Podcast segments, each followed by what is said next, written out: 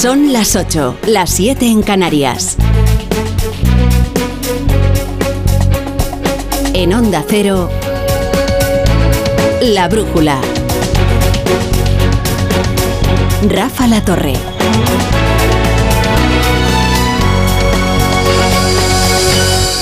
Las togas decidieron y el mundo sigue andando. Esto suena tango, pero lo cierto es que casi 24 horas después de que el Constitucional decidiera paralizar la votación de las reformas de Sánchez, ninguna de las maldiciones que se cernían sobre España se ha consumado. Es más, la Unión Europea ha visto como perfectamente normal que el órgano de garantías vele porque se respeten los derechos de los grupos parlamentarios, como es su labor. Uh, Seguimos la situación de España muy de cerca. Estamos al tanto de la decisión del Tribunal Constitucional. Por supuesto, esperamos que todos los actores nacionales actúen de acuerdo con las reglas y procedimientos establecidos a nivel nacional. Christian Biegan, al que escuchaban, es el portavoz de justicia de la Comisión Europea. Hoy le han preguntado por el caso español. Cualquiera esperaría, escuchada la retórica inflamada del gobierno durante estos días, que iba a reclutar a unas brigadas, internacionales para salvar la democracia española, pero no, ya lo han escuchado, ve perfectamente normal que el Constitucional intervenga si considera que los derechos de un grupo parlamentario han sido vulnerados.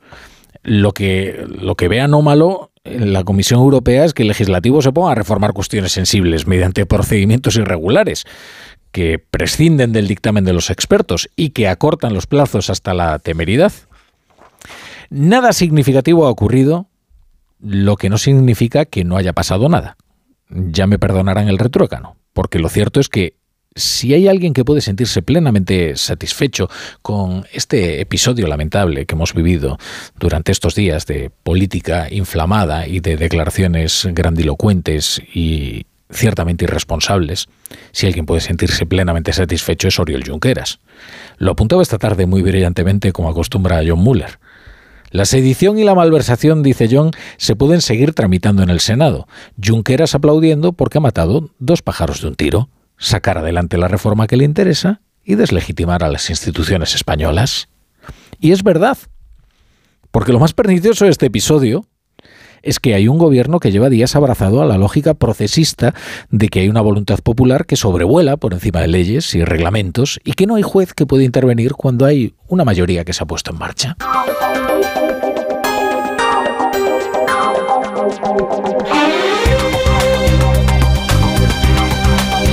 Reciban nuestra bienvenida si se incorporan hasta ahora a la sintonía de Onda Cero. Aquí estaremos con la brújula hasta las once y media, hasta las diez y media en Canarias, que espero que nada grave ocurra hoy y que trastoque los planes de este programa.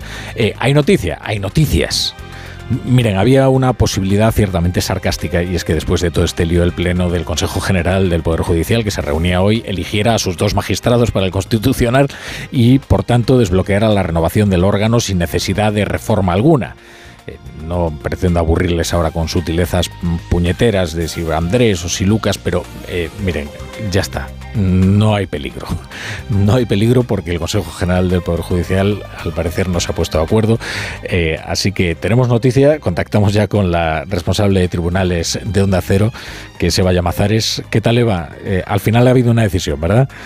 Al final ha habido una decisión. El Consejo General del Poder Judicial decepciona a los escasos optimistas con expectativas de renovación y no ha alcanzado mayoría suficiente para nombrar a los dos magistrados del Tribunal Constitucional que le corresponden. Y pese a que el bloque conservador estaba dispuesto a que salieran adelante dos nombres, no ha logrado atraerse suficiente apoyo para que se nombrara a sus candidatos César Tolosa y Pablo Lucas, especialmente este último, magistrado progresista, no es el preferido de su propio sector, que ha apoyado a José Manuel Vandrés. De ahí el resultado de la votación, Tolosa y Lucas han obtenido 10 votos, uno menos de los 11 necesarios, todos los del sector conservador, y Vandrés se ha quedado en 7. Los bloques conservador y progresista han permanecido inamovibles, tal y como ocurría ayer mismo en el pleno del TC. Hoy el pleno del CGPJ de 18 vocales inicialmente se ha quedado en 17, tras apartarse el vocal Enrique Lucas por ser hermano de uno de los candidatos. Los conservadores planteaban también la conveniencia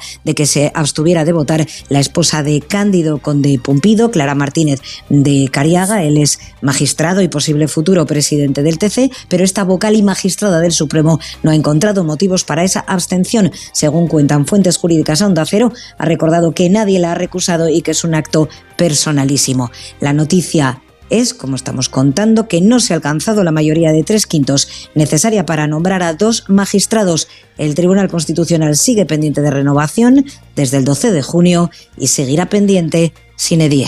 Bueno, pues ya han, escuchado, eh, ya han, escuchado, la explicación de Eva, por tanto, no hay acuerdo para nombrar a los dos magistrados del Consejo General del Poder Judicial para el Tribunal Constitucional y el resumen podría ser que Pablo Lucas no es lo suficientemente progresista para los progresistas y José Manuel Vandrés es demasiado progresista para los conservadores. Así que no hay acuerdo, seguimos en las mismas. ¿Y ahora qué? ¿Y ahora qué? Pues el gobierno ya ha asumido que no queda otra que tramitar sus reformas por la vía regular.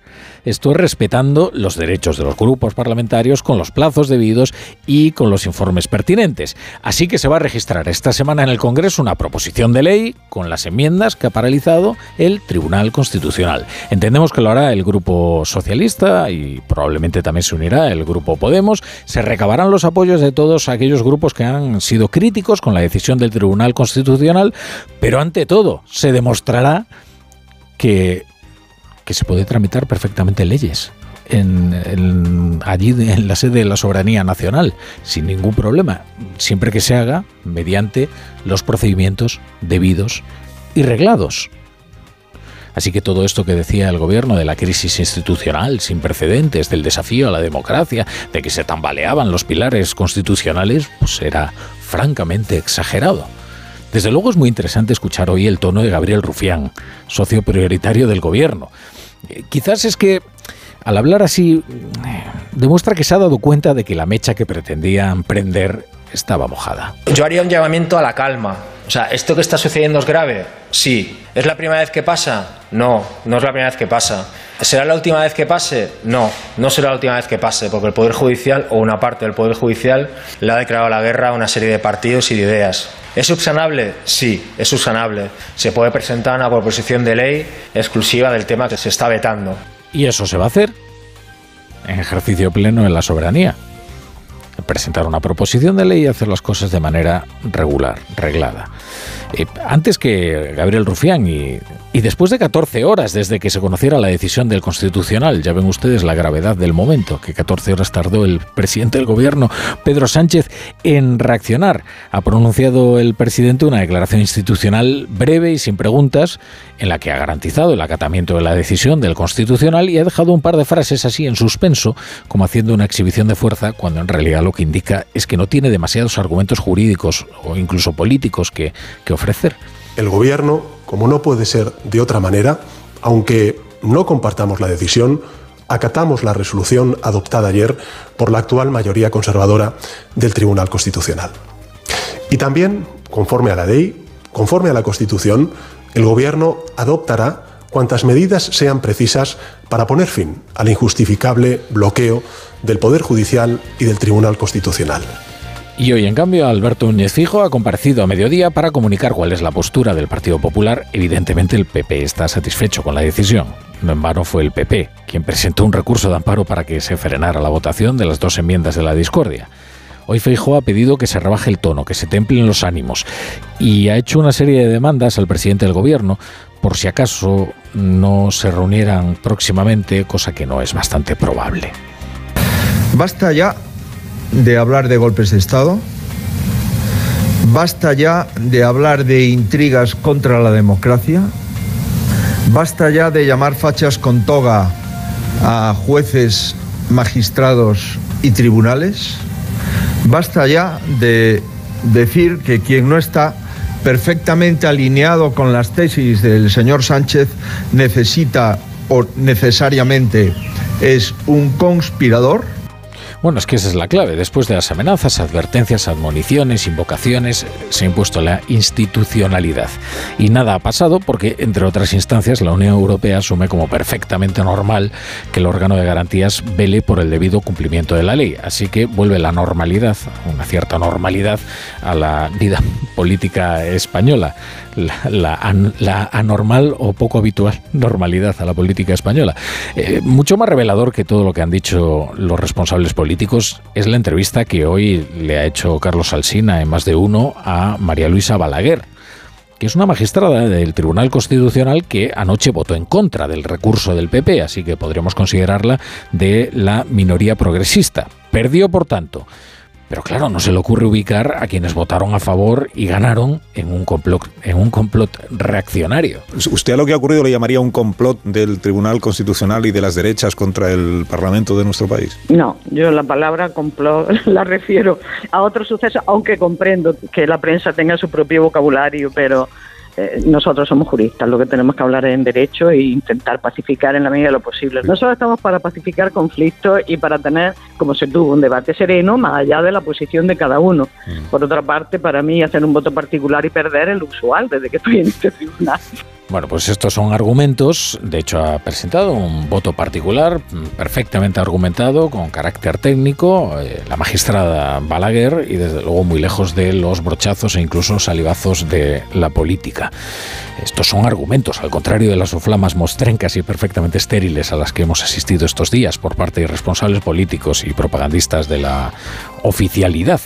Ahora bien, nadie le podrá negar a Sánchez que va a conseguir que se derogue el delito de sedición y se rebaje la malversación ni más ni menos mientras se habla de otra cosa. En Onda Cero, La Brújula, Rafa La Torre.